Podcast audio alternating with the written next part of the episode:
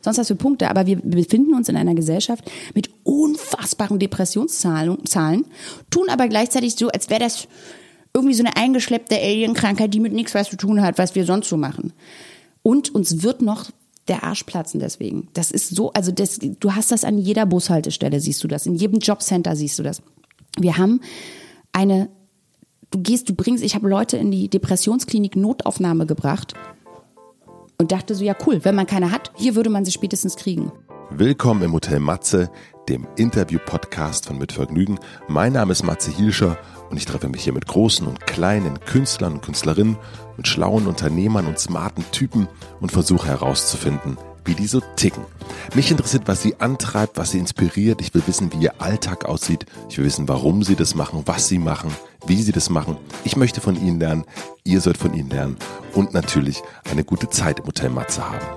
Hotel Matze wird auch in dieser Folge von Heineken unterstützt. Ich trinke das alkoholfreie Heineken 00, das wisst ihr schon. Und ich habe mich sehr gefreut, als ich erfahren habe, dass meine Ansprechpartnerin von Heineken jetzt auch alkoholfrei unterwegs ist. Was heißt jetzt auch, schon seit einem halben Jahr ist sie das.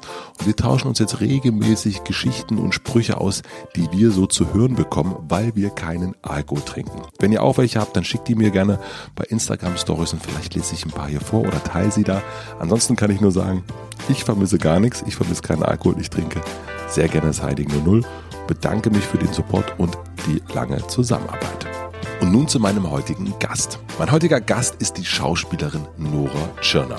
Ihre Karriere hat vor vielen, vielen Jahren als Moderatorin bei Viva und MTV angefangen. Dort ist sie mir besonders aufgefallen durch die wahnsinnig lustigen Beiträge mit ihrem Kumpel Christian Ulm. Vom Musikfernsehen ging es mit Filmen wie Soloalbum und Kein Ohrhasen auf die ganz, ganz große Kinoleinwand. Im Weimarer Tatort ermittelt sie seit 2013 als Kommissarin Kira Dorn zusammen wieder mit ihrem Kumpel Christian Ulm. Eigentlich wollten wir uns schon vorletztes Jahr treffen, als sie sich als Co-Produzentin von Embrace dem Thema Bodyshaming gewidmet hat. Aber Nora ist auch die Königin im Absagen und Nein sagen. Und jetzt hat es endlich geklappt, ganz spontan.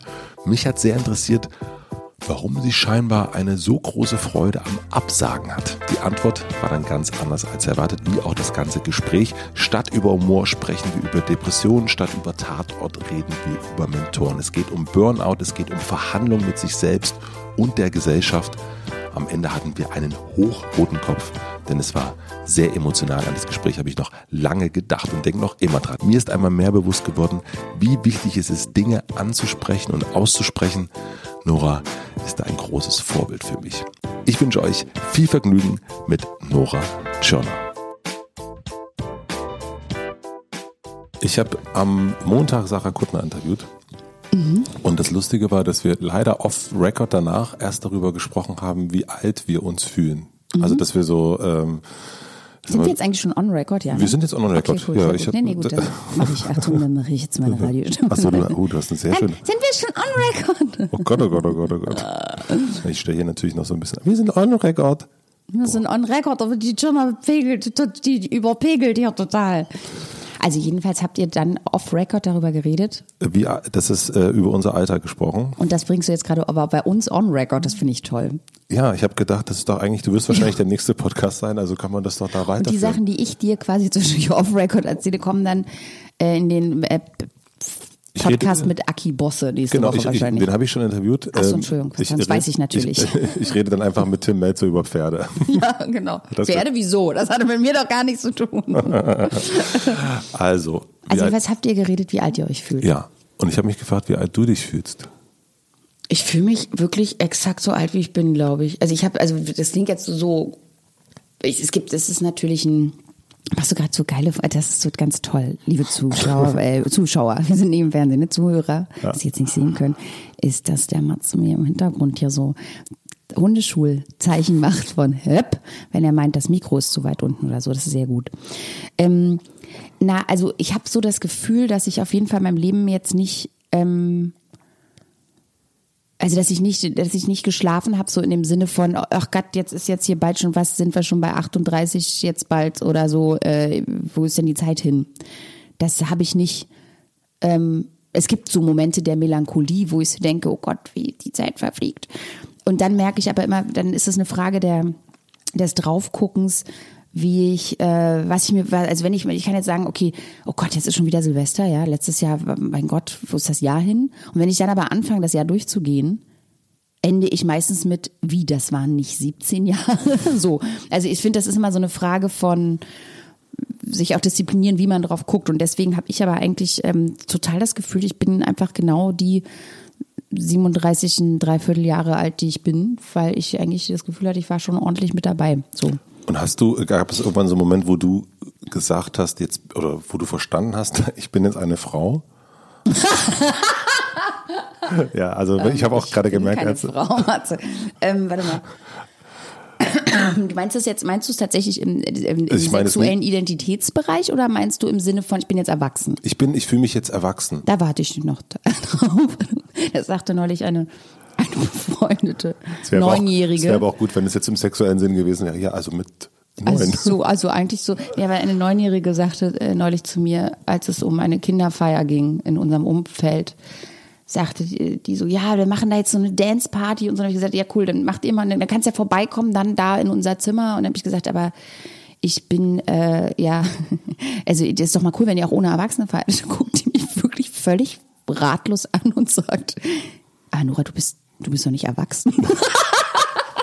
Da habe ich echt gedacht, oh, okay. Das ist jetzt, sollte mir das jetzt zu denken geben oder feiere ich das jetzt einfach? Ähm, nee, doch, ich würde schon, das finde ich, kommt ja so mit, das kommt ja so mit, das kommt ja so in Fragmenten. Ne? Also ich finde, in manchen Punkten fühle ich mich extrem erwachsen. Ähm, Wenn es zum Beispiel um meine, also um, mein, um meinen Beruf zum Beispiel geht, äh, habe ich schon das totale Gefühl von einer absoluten Erfahrung und von einer Selbstsicherheit.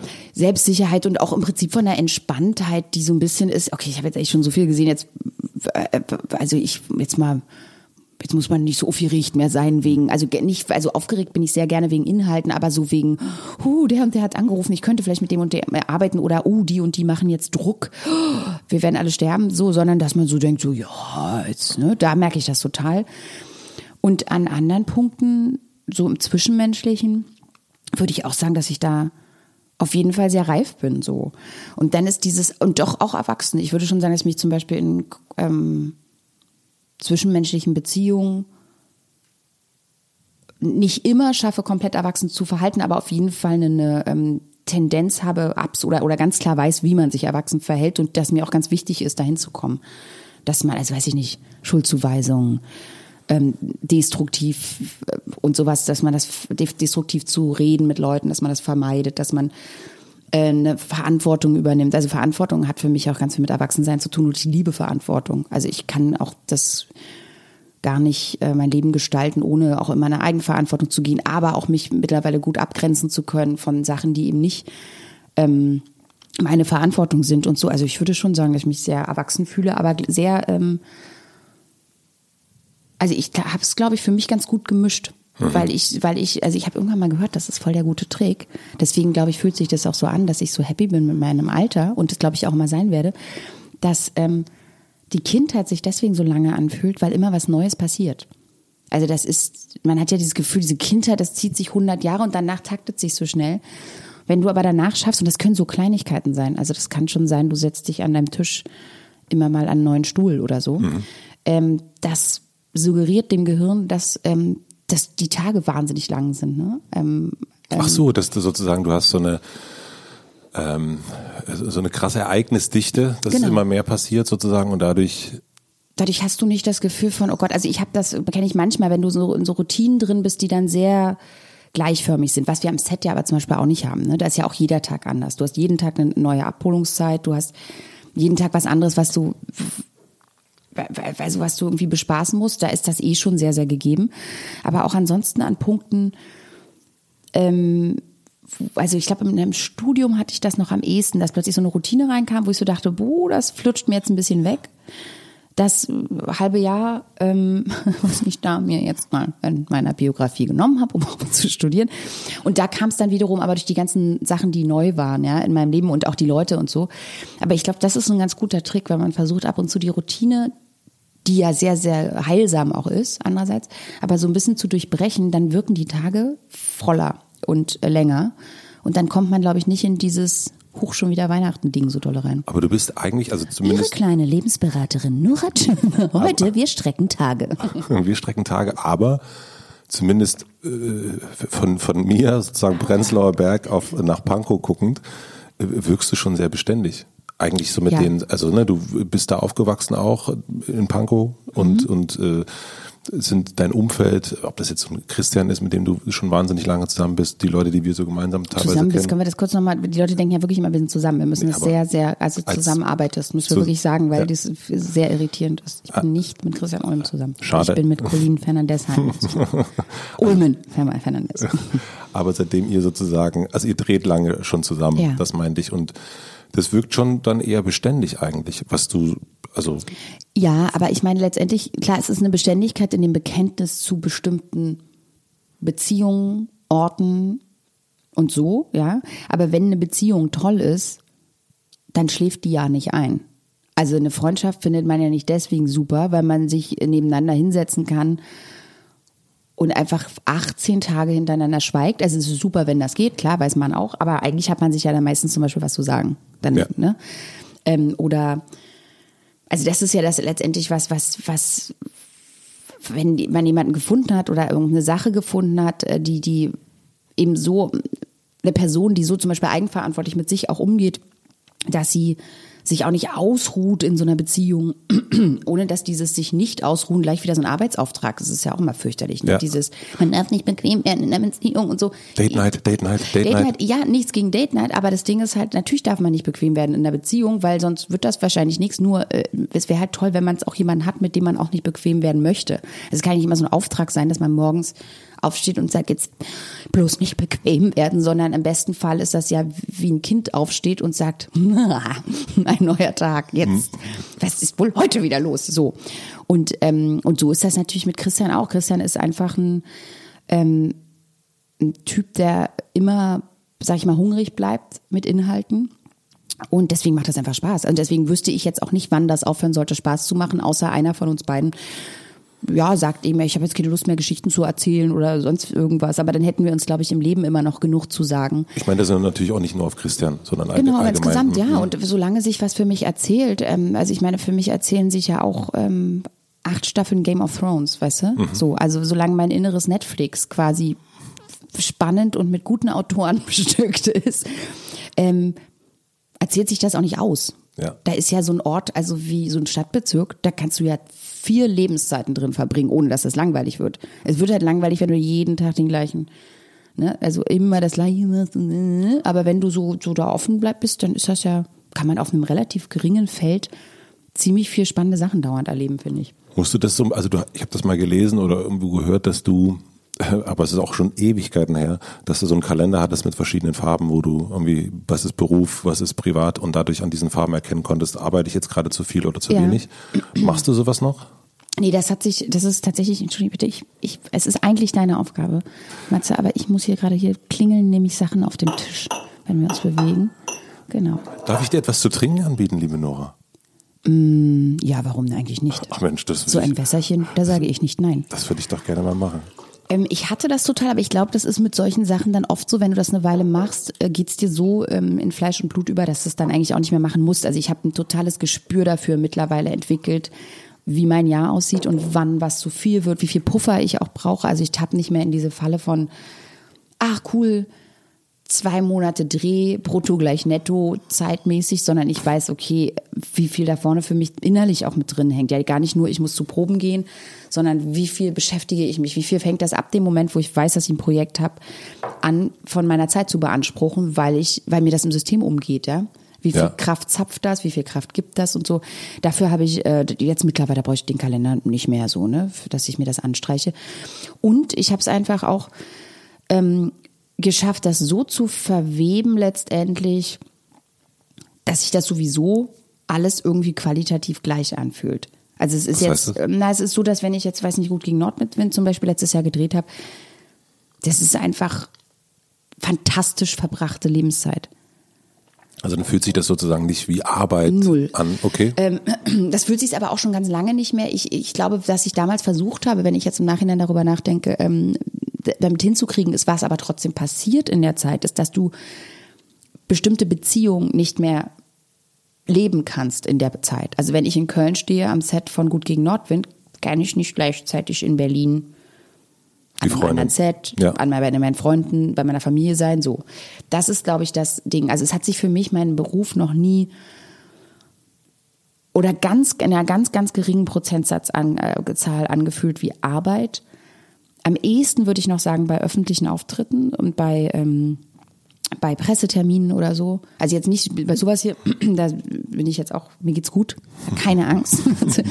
aber ähm, aber sage ich mal, wo so ein bestimmtes Adrenalinlevel dann drin ist, das kann ich gut machen, aber da habe ich früh gelernt, das nicht so oft zu machen, weil ich da nicht eine Erfüllung habe, die ich habe, wenn ich an einem Set einen Tag verbracht habe. Und so ein guter Tag, finde ich, muss sich im besten Fall immer irgendwie anfühlen, als wäre man Skilaufen gewesen und fällt mit der Müdigkeit ins Bett. So von, oh ja, so, das war, ne, das muss nicht so anstrengend sein, das kann auch nur mal eine Schneewanderung sein oder Tag am See.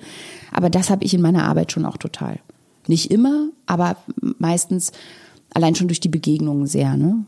Aber ich habe das Gefühl auch, ne, so das ist ja das Schöne aus der Entfernung, aber jetzt dann, dann auch nochmal nachfragend, ähm, dass das bei dir schon irgendwie immer so war. Auch, ne, dieses so ein. Überhaupt nicht. Nee? Ich habe einen Burnout gehabt, ne? Also ich habe jetzt hier Enthüllung beim Mitvergnügen. Dim, dim. Ja, ja, ich habe richtig, ich habe richtig, ja, also ich war so ein, ich musste das richtig krass lernen. Deswegen, deswegen Aber wann bin ich. war das? Ähm, das ist jetzt so zwei Wochen her. Ja, läuft gut. Ich bin draußen, habe ich mein, mein Sani noch stehen. Nee, das ist jetzt, oh Gott, wie lange ist denn das her? Bestimmt zehn Jahre oder so.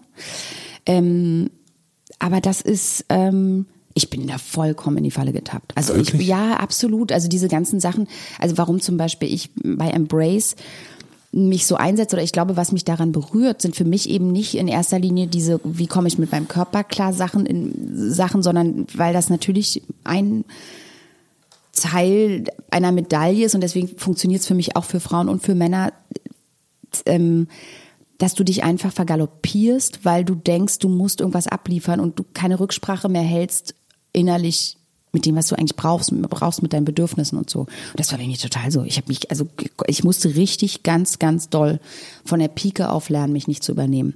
Ob das war, ähm, ähm, ja, also ob das war einfach, ich habe so komplett arbeitsmäßig die, Ker also die Kerze von beiden Seiten abgebrannt. Und ob das das ist, ob das ist für Leute da zu sein, ähm, also so Selbstfürsorge einfach, ne, das ging überhaupt nicht bei mir. Also und ich habe es jetzt, glaube ich, seit zwei Jahren drauf, dass ich mal hinkriege, dass wenn ich krank bin, sich jemand um mich kümmert. Das wäre für mich, also normalerweise hätte ich einfach gearbeitet. Also ich habe mit Fieber äh, an irgendwelchen Sets gestanden bei Schnee in so einem Kleidchen und fand das irgendwie, der geht, der geht ja nicht anders, man kann ja nicht. Es gibt's ja auch in dem Business kaum. Also weil du weißt, der Dreh steht, wenn du nicht da bist meistens, ne? Also ich hatte das, ich hatte das irgendwann mal so ein Gespräch mit einer mit einer, in einer ziemlich heftigen Phase, wo es mir echt auch nicht gut ging, habe ich mal mit so einer Psychologin darüber gesprochen, wo ich dann sagte, okay, da ist jetzt die und die, diese, diese Premiere von diesem Film und mir geht's eigentlich so schlecht, ich kann da eigentlich nicht hingehen. Und sie, und sie sagte nur so, ja, aber, äh, Tschirner, dann sagen Sie das doch mal ab und gucken Sie mal, was passiert so. Und ich so, okay, puh. habe das so abgesagt und fühlte sich total gut an. Und ich kam wieder und sagte so, das war so eine 2000 Mann Veranstaltung. Und ich habe das dann halt irgendwie so drei Wochen vorher abgesagt und ich sag's, oder eine Woche vorher oder so. Und ich sag so ja, ich habe das jetzt gemacht. Und sie so, so, und? Und ich so, ja, die haben das jetzt abgesagt. Und da ist mir fast vom Stuhl gefallen. Ich meinte, Warte, was? Ich so, ja, die haben jetzt die Veranstaltung komplett abgesagt, weil wenn ich da nicht hinkomme, dann bringt das irgendwie nichts. Und so meinte, meinte sie so, oh Gott, man sagt das den Leuten immer so, da passiert ja gar nichts, aber bei ihnen passiert ja wirklich voll viel. Und das Lustige war aber, dass ich so dachte, nö, aber eigentlich passiert doch jetzt auch nicht viel. Jetzt machen die Leute halt an dem Abend was anderes. Und irgendwie kann das doch, hätte das jetzt nicht zu dem Preis stattfinden können, dass ich mich total quäle und dass es eigentlich überhaupt nicht geht und so. Und das war aber so schön, weil das so die Wahrheit von beiden Aspekten war. Also ja, es passiert in Zahlen jetzt schon viel. 2000 Leute hat. Ja, mein Gott, aber es ist jetzt nicht so, als ob die irgendwie ihr Erstgeborenes nicht halten dürfen nach einer Geburt oder so. Sondern ich meine, die konnten halt einfach nicht zu einer Filmpremiere von einem Film, von dem sie noch nicht mal wussten, ob sie den super fanden. Spoiler Alert, der war auch nicht so super. Aber ähm, mein Gott, ja, also worüber reden wir denn? Das ist jetzt irgendwie, ob man jetzt zu einem Sektempfang nicht geht oder nicht, äh, so. Und das ist aber eine ganz, ganz, ganz harte Schule für mich und auch echt ein einsamer, ich meine, so eine Prozesse sind ja immer einsam, ja. Ich meine jetzt nicht, dass ich während der Zeit keine Freunde hatte, aber diese Karten muss sich ja auch jeder selber legen, ne? Und deswegen, glaube ich, sieht das bei mir jetzt mittlerweile so aus. Und ich hatte da vielleicht auch ganz gute Anlagen oder wenigstens so einen Kompass von, das, das und das will ich auf jeden Fall nicht oder das, das und das könnte ich körperlich gar nicht aushalten. Ja. Das war immer eine inhaltliche Sache. Da hatte ich immer so eine, ich kann da nicht mehr sprechen. Das ist total lustig. Also wenn ich gezwungen werde, im Synchron Bullshit-Übersetzung zu machen, kriege ich kein Wort raus. Selbst wenn weil du voll bist. Nee, weil ich das, nee, weil mein Körper sich weigert, zu arbeiten. Sachen zu erzählen, an die ich nicht glaube. Das ist wirklich lustig. Das ist halt eine total gute und das war damals dann so? Das war schon ganz früh so. Also so ja. bin, ich bin ja auch mal kurz von MTV weggegangen, als wir da eine Atmosphäre von Angst hatten, wo es einfach keinen Spaß mehr gemacht hat zu arbeiten. Und da kann ich mich, also dieses alte Heinz Wäscher aus Kein Pardon-Ding, so dieses, ich kann so nicht arbeiten. Das hatte ich total im Sinne von, wenn da jetzt Redakteure sitzen, die die ganze Zeit nur denken, oh Gott, wir müssten jetzt hier und wir müssen das so und so machen. Und das aber auch so virtueller Quatsch. Also weißt du, so kennst du kein Pardon von Heinz ja, äh, von, von, von, von Rappe. Mhm. Das ist für mich, und ich glaube, das betrifft ganz viele Leute in unserer Generation in diesem Business, ja einer der wichtigsten Leitfäden gewesen. Ich glaube, also ich würde mal behaupten, also Klaas hat den 1000 Prozent, ja, kann den auswendig. Jan kann den Jan auswendig. Auch. Und du siehst, dass wir alle immer diesen inneren, also wir haben, das ist total genial, weil wir dieses innere Korrektiv haben von, das darf niemals so weit gehen, dass man Maren Kräumann ist, die da sitzt und sagt, der Hase kommt seit 20 Jahren nach dem zweiten Refrain. Das ist alles Wahnsinn, was wir hier machen. Und natürlich passiert das. Also natürlich gibt es ja diesen Film und deswegen ist er auch immer noch so aktuell. Deswegen weil Menschen auch so sind, ne, dass die in diese Systemfallen tappen. Aber ich glaube, wenn man das einmal so gesehen hat wie da und es wurde nie vorher oder besser, äh, hinterher wieder besser gemacht, hast du immer so in solchen Situationen der, der Absurdität so einen kleinen Draufblick von, der, der, von sozusagen. der Wäscher-Moment. Und das war bei MTV zum Beispiel total so, wo du dann Diskussionen irgendwann an einem bestimmten Punkt hattest. Ich glaube, da kam Viva auf den Markt und plötzlich kriegten die so Stress, ne? Und dann standen wir da und ich habe dann bei einer Schatzshow, bei einer Moderation über Blur statt anderthalb Minuten Moderation eine Minute 45 gemacht, weil ich froh war, dass mir überhaupt noch was einfiel und ich nicht wieder, hey, äh, so. Und dann saß einfach angsterfüllt diese Redakteurin da und die ich aber total mochte eigentlich, ja, aber die mittlerweile alle schon so eingesackt waren von diesem System und sagte so zu mir, völlig stressig im Kopf, so legt sie sich jetzt lieber mit mir an oder legt sich lieber mit dem Chef an und war beides jetzt nicht so gut für sie und sagt dann, obwohl ich, ne, also ich war halt meinungsstark, aber ich bin ja kein Arsch eigentlich.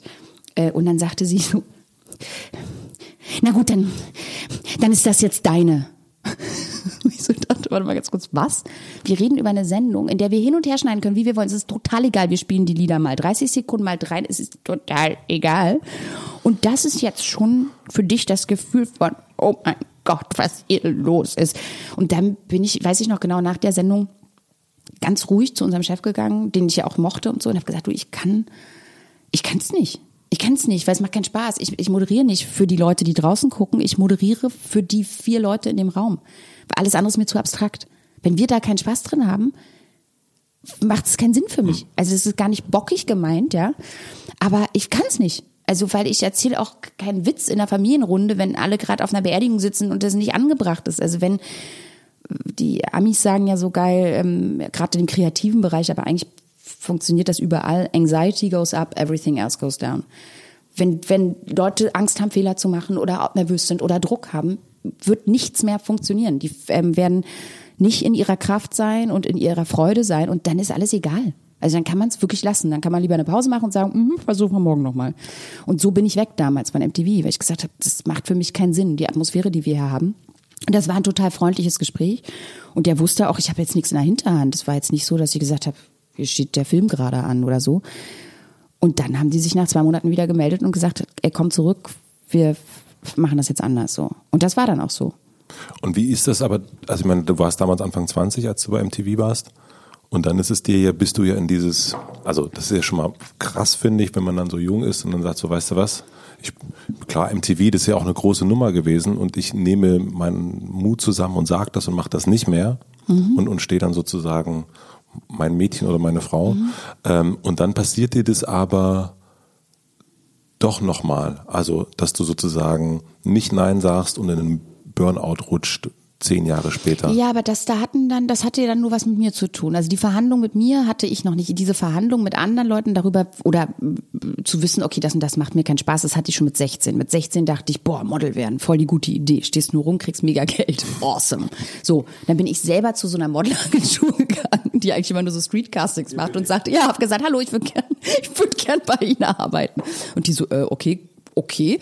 Und dann war ich zweimal bei so einem Castings und habe echt gedacht, oh Gott, das ist wirklich der spaßfeindlichste Ort, an dem ich je war. Also alles, was ich in Begegnung mit Menschen super finde, dass man sich wirklich, in, ne, ist ja da. Also dieses Robotermäßige, du wirst so abgescannt und es war echt nur so, oh Gott, da kann ich ja auch in meinen prätentiösen Club in Pankow gehen, in den ich immer nicht gehe, weil ich es so ätzend finde, dass man immer so gescannt wird, wenn man redet. Also, oh Gott, nee, das, Entschuldigung, erzählt sich überhaupt nicht, bin wieder raus aus der Nummer. Und ähm, also so mein Gefühl von, mir macht hier gerade was Spaß oder nicht, das war sehr stark so. Und das Burnout kam ja dann nicht durch, durch Leute schaffen, komische Atmosphären. Also du kannst dich ja auch übernehmen an Spaß oder an Freude. Du kannst auch einfach, du kannst einfach von einer guten Sache auch zu viel machen, so. Und ich habe halt irgendwie trotzdem dieses Gefühl gehabt, ich muss immer heftig abliefern. Ich habe halt extreme Ansprüche an mich selber gehabt und habe vergessen, also eigentlich habe ich wie ein Leistungssportler gearbeitet, der sich übernimmt. Also jeder, jeder ähm, Sportmediziner und Trainer wird dir sagen, du kannst noch so gut sein in einem, egal was du machst, aber in irgendeinem Sport. Wenn du nicht checkst, wie wichtig die Regenerationstage sind, wirst du niemals Olympia gewinnen, weil du ein Idiot bist. Weil das dazugehört, das ist Teil des Trainings. Es ist nicht, es ist nicht, gönn dir mal, sondern du nein, reiß dich zusammen, mach das dein Job, eine Pause zu machen. Du kriegst, du kannst die Qualität nicht erhalten so. Und das habe ich einfach überhaupt nicht gehabt. Also und das ist und dann eben dieses Gefühl von aber was durch machen, inneren Druck. Ja, also durch, ja. durch einen inneren okay. Anspruch und an, was man ja jetzt auch wieder auswerten kann, woher das dann alles kommt. Aber das ist, glaube ich, ich glaube, wir haben ganz, ich sehe sowas ganz viel, ne? Diesen Druck von, man muss irgendwie was machen und abliefern, funktionieren, nicht jammern. Wie oft man von Leuten hört, naja, ich will ja auch nicht jammern oder ich will mich auch nicht beschweren. Da kannst du immer sicher sein, dass es die Leute sind, die kurz davor sind, sich zu übernehmen. Das sind nie Leute, die sich wirklich beschweren und die wirklich Jammerlappen sind, sondern das sind immer Leute, die, wo du sagen musst, ey, du jammerst nicht, du, du das ist gerade, du, du teilst dich mit und ja. du teilst was, das ist total in Ordnung. Ne? Aber es sind oft Leute, die alles mit sich selber abmachen. Und das habe ich auch zum Beispiel ganz viel gemacht. Ne? Und dann kommt noch dazu, dass es ja auch so verwirrend ist in diesen komischen kreativen Berufen. Ich weiß nicht, wie es dir geht, aber die Hälfte der Zeit hat man ja sowieso das Gefühl, man macht Schwachsinn. Mhm. Also weil es eben nicht, du hast halt keinen Tisch am Ende des Tages, du hast keine Herz-OP gewonnen, wollte ich gerade sagen, aber ich glaube, im OP rechnet man nicht in Gewinn und Verlieren. Ne? Also so, ich habe heute wieder eine Herz-OP gewonnen gegen den Tod. Ähm, sondern es ist so flirrig, ne? Und was mir dann irgendwann ein Arzt sagte vor Jahren, was total Sinn machte, der Feierabend ist ein anderer, weil es gibt eigentlich keinen. Das rattert die ganze Zeit weiter. Und dann kommt man aber immer noch an den Punkt, wo man denkt, Mensch Gott, was ist denn, jetzt reiß ich mal zusammen, jetzt hast du schon keinen richtigen Job. Mhm. Jetzt bist du wieder nur am Flennen oder, oder jetzt hast du trotzdem, bist du irgendwie überspannt und so jetzt, also guck mal, was sollen denn Leute sagen, die richtig arbeiten? Es stimmt natürlich, man muss das alles nicht zu hoch hängen, aber man darf, muss es auch nicht zu niedrig hängen in Sachen, wie ist das System anstrengend ne? ähm, und wie man umgen umso genauer lernen muss, auch Routinen reinzubauen und so. Ne? Also diese komische selbstständige Arbeit mit, du stehst auf und gestaltest einen Tag selber, das ist einfach sehr, sehr anstrengend. Das ist schon mal ein Job. Mhm. Also wenn du da deine Abläufe kennst und weißt, okay, hier, da und da, jetzt erstmal hier alle Leute in die Schule oder was weiß ich und dann das und das und dann läuft das so durch, ist die, ein großer Teil der Last auch genommen. So. Ähm, dann kommen andere Sachen, die da wieder gefährlich sind oder schwierig sind oder sowas. Und ich will auch nicht so ein Leben die ganze Zeit führen, aber man muss sich klar sein, wie, wie sehr Routine zum Beispiel auch entlastet. Und das musste ich total lernen erstmal. Und es hat dir dann jemand, also hat dir das eine Ärztin, Arzt, Therapeut beigebracht und hast du dann angefangen, wirklich zu gucken, wo, wie muss ich meinen Tag starten, damit ich irgendwie, oder wie, das, das äh, Me-Time klingt immer so ein bisschen äh, nach äh, Flow Magazine, aber ähm, Ich habe mir das total zusammengesucht. Ne? Also ich habe, ähm, ich musste erstmal, bis ich Mitte 20 war, glaube ich, äh, also bis ich Mitte 20 war, musste ich, glaube ich, erstmal also für mich gibt es eine Zäsur, als ich Mitte 20 war. Ich habe das Gefühl, also das, was ich sage, dass meine, dass sich mein Leben total erfüllt anfühlt, gilt eigentlich erst richtig. Also davor war auch alles cool, weil automatisch viele Sachen passierten. Aber eigentlich habe ich das Gefühl, richtig aufgewacht bin ich mit Mitte 20. Davor habe ich, wenn ich da zurückgucke, was Beziehungen angeht, was mein Leben angeht, so ein Gefühl von, ich war in so einem Schlaf, so ein bisschen, ja. Und ähm, ich habe aber immer gesucht, davor auch schon. Also ich habe immer gesucht nach dem guten Leben, ja, nach dem, was, wo ich sich Sachen sinnvoll und stimmig anfühlen für mich. Und dann habe ich mir das einfach zusammengesucht, wo ich konnte, ja, also wo mir Sachen eingeleuchtet haben von Freunden, die ein bisschen älter schon waren oder erfahrener waren an bestimmten Punkten, von ja allem. Ich bin ein Riesenfan von Selbsthilfebüchern. Ich finde das super.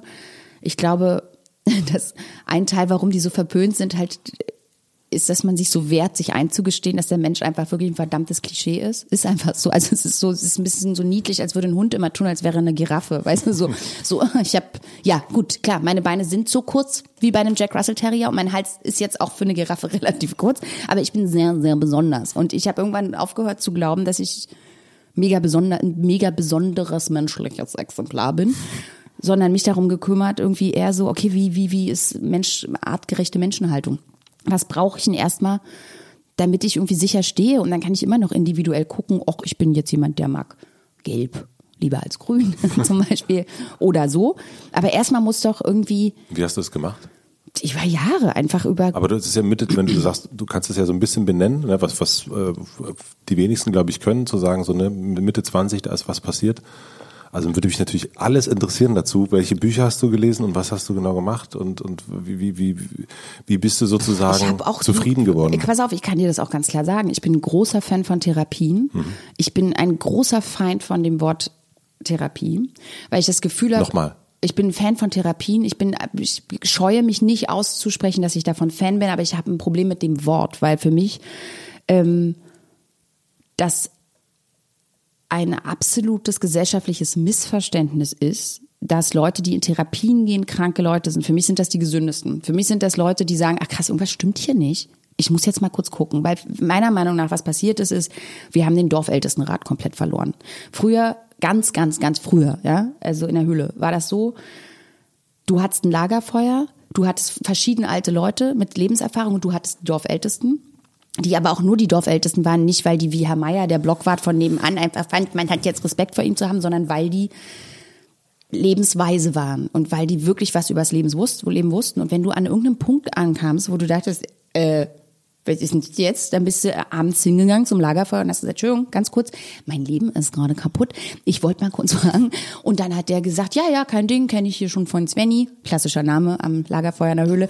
Äh, und pass mal auf und kannst ja mal so und so versuchen, so. Und dann hat man weitergemacht. Das haben wir komplett verlernt. Diese Gesprächskultur und, und der Dorfälteste hat auch wieder was von Svenny gelernt, weil Svenny nun mal anders war als alle anderen Jungschen, die er vorher kannte. Also dieses sich gegenseitige Beflügeln. Ähm, und aber natürlich die Ältesten, die trotzdem einen Überblick haben von was die schon alles gesehen haben. Da kann man auf die Erfahrung zurückgreifen, plus die beflügeln neue Impulse von den Jungen. Mhm. Das haben wir nicht mehr. Und jetzt in, das gibt es auf der Welt wahrscheinlich an ein paar Orten gibt's das noch, aber wir haben uns hier auf jeden Fall total davon wegentwickelt. Dann gab's jetzt ja die, die Nachkriegsgeneration, wo ja überhaupt nicht mehr geredet wurde.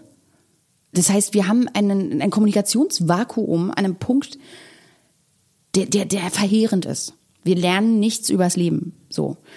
Gleichzeitig haben wir aber ein Schulsystem, was behauptet, wir müssen die ganze Zeit Polynomdivision lernen, weil sonst alle sterben werden. So. Und wir haben Depressionszahlen, die sind absurd. Und deswegen finde ich das Wort Therapie schwierig, obwohl es natürlich eigentlich stimmt, weil wir heilen was Krankes, aber wir heilen das äh, gesellschaftlich, ja. Und, Hast du ein anderes Wort? Naja, ich finde ich finde das, ich finde Mentoren ein besseres Wort für, für Therapeut. Ich finde Dorfälteste besser. Und äh, habe ich mir meinen Dorfältestenrat über die letzten Jahre gebaut? Yeah.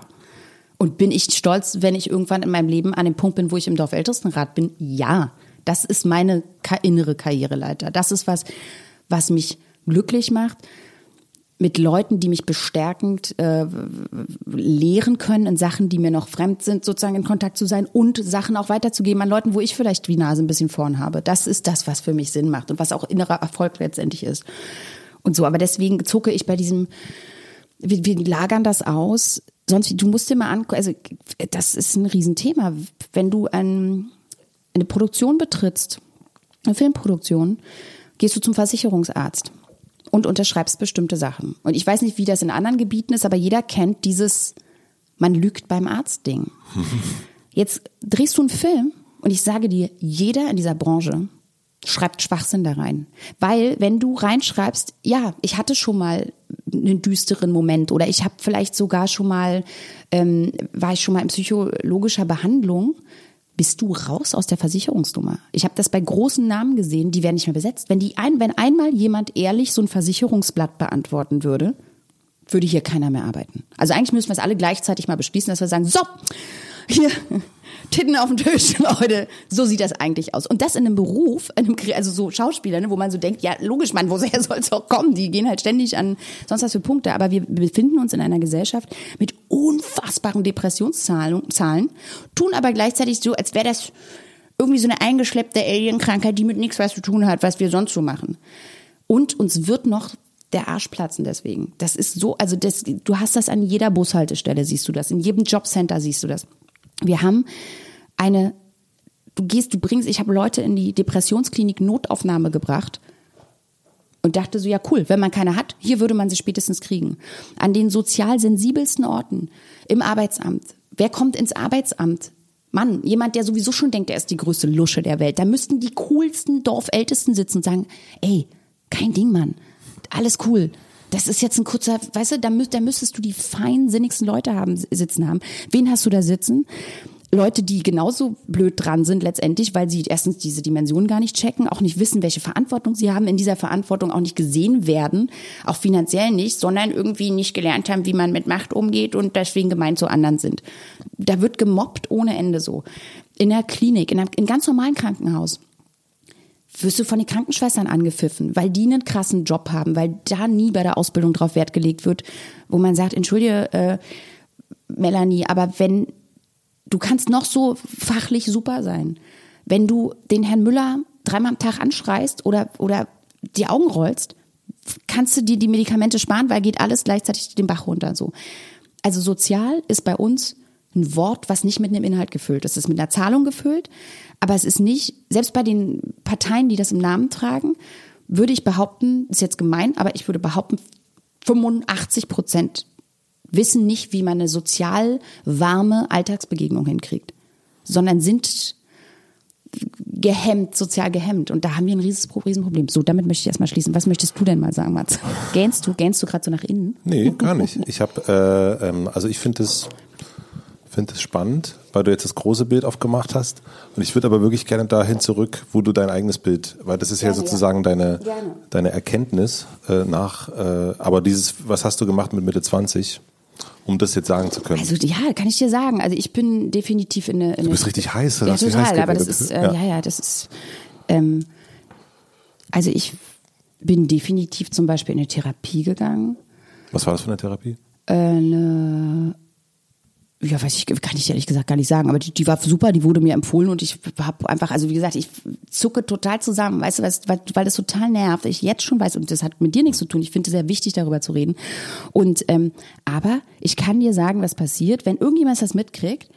Und das sage ich übrigens an dem Punkt auch, jetzt kann jeder sich über die Verantwortung Gedanken machen, die er gesellschaftlich hat. Man hat jetzt die Wahl, dieses Ding im Kontext, Kontext sich anzuhören.